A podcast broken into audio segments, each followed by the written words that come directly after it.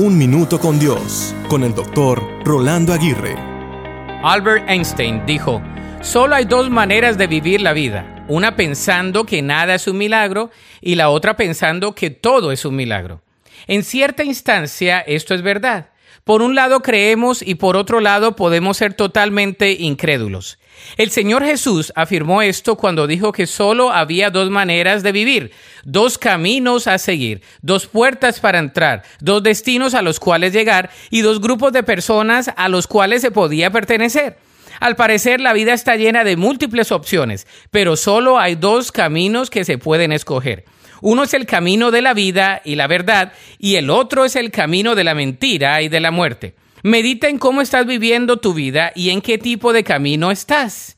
¿Qué estás escogiendo para tu diario vivir? ¿Crees en la verdad o eres prisionero de una mentira?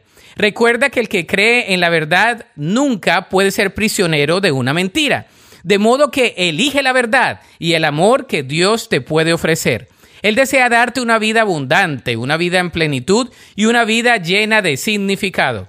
Así que al escoger tu vida, escoge el camino correcto y la opción indicada que te producirá vida en todo lo que hagas.